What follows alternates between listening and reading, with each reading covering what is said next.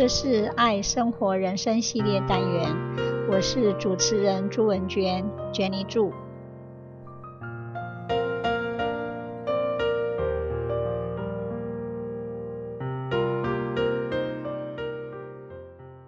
今天我来跟大家分享做梦。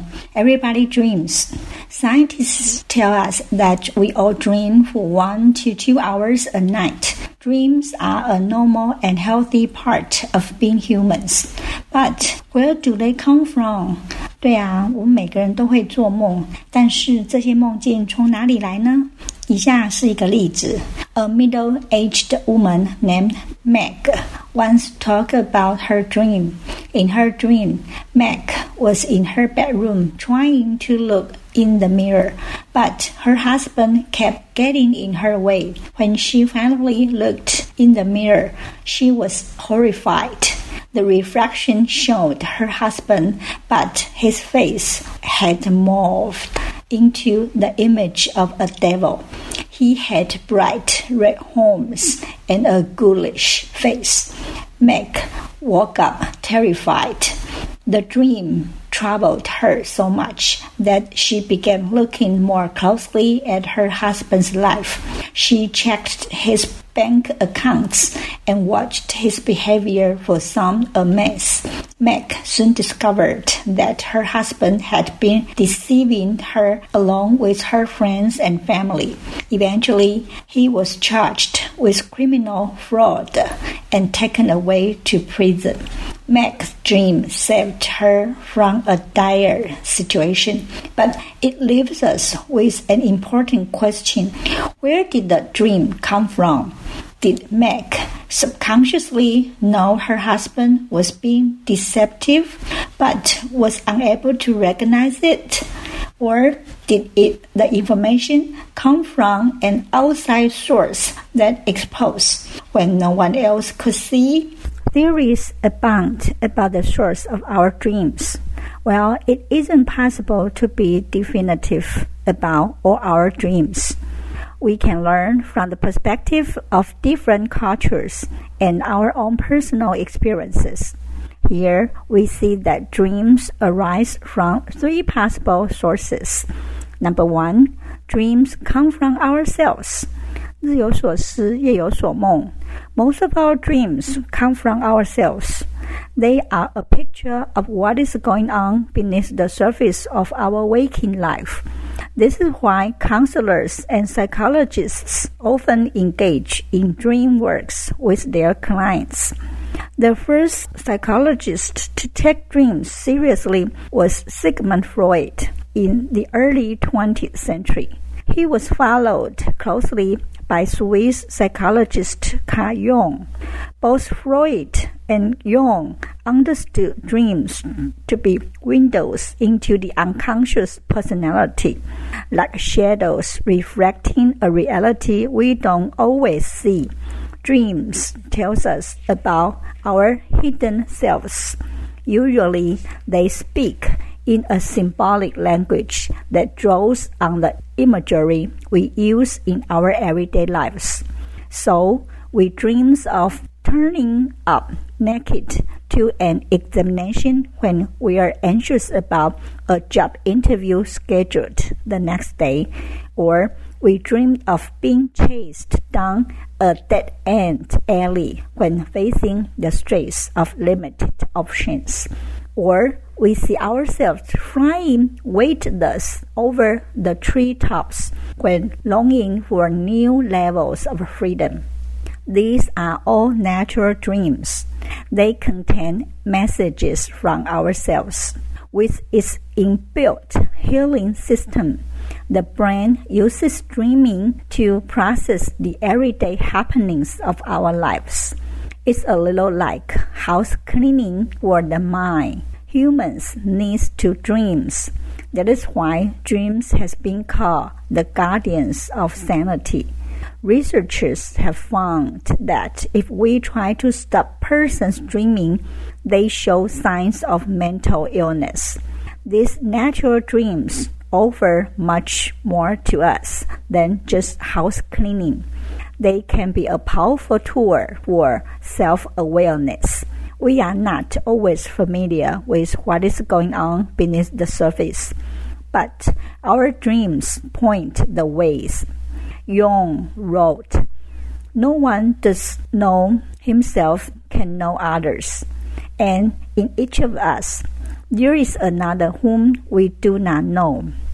He speaks to us in dreams and tells us how differently He sees us from the way we see ourselves. This is why it is so important to attend to our dreams. Each one of us was created for potential and purpose. Like a physical wound that has inbuilt mechanisms to heal itself, our dreams point the ways toward healing and growth. They become a powerful aid for personal development, exposing our anxieties, fears, and wounds. They shout, Alert, alert! Something needs attention. This may have been the case in Meg's dream. She may have been suspicious of her husband's deceitful behavior, but was unable to confront it in her waking life. Her dream of a devil revealed the truth.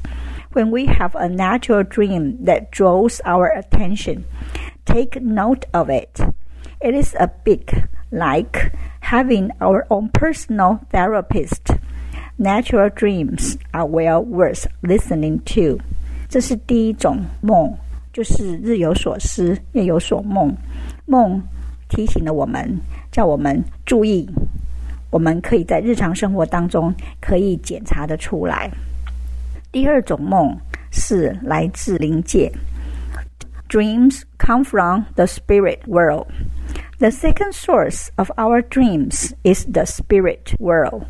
Dreams act as a kind of doorway between the earthly and the spiritual realm.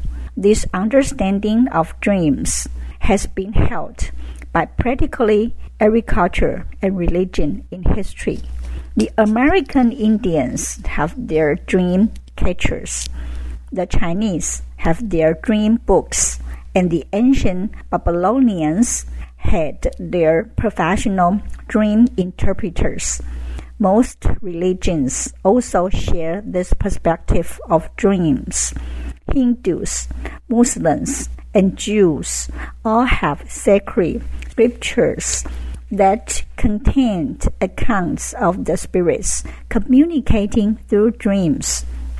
The idea that there is another world of reality that breaks in through our dreams occurs everywhere except in modern Western culture.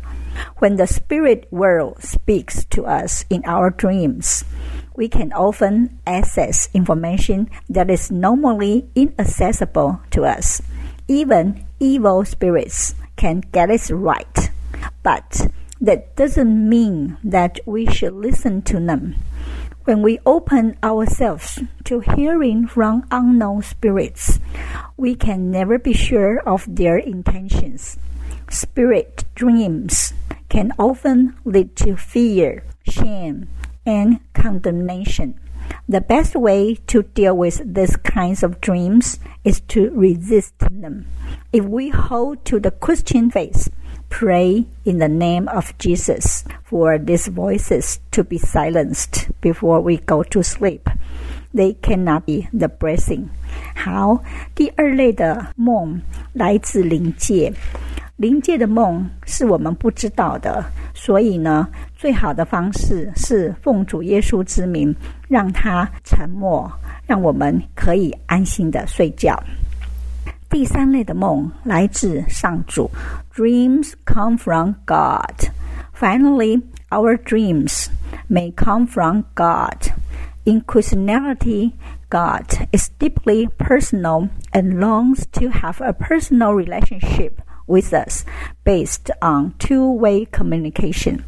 People are often familiar with prayers, but they have not always considered the possibility that God can speak back.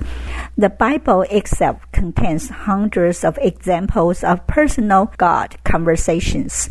Most of these conversations occurred when someone was sleeping.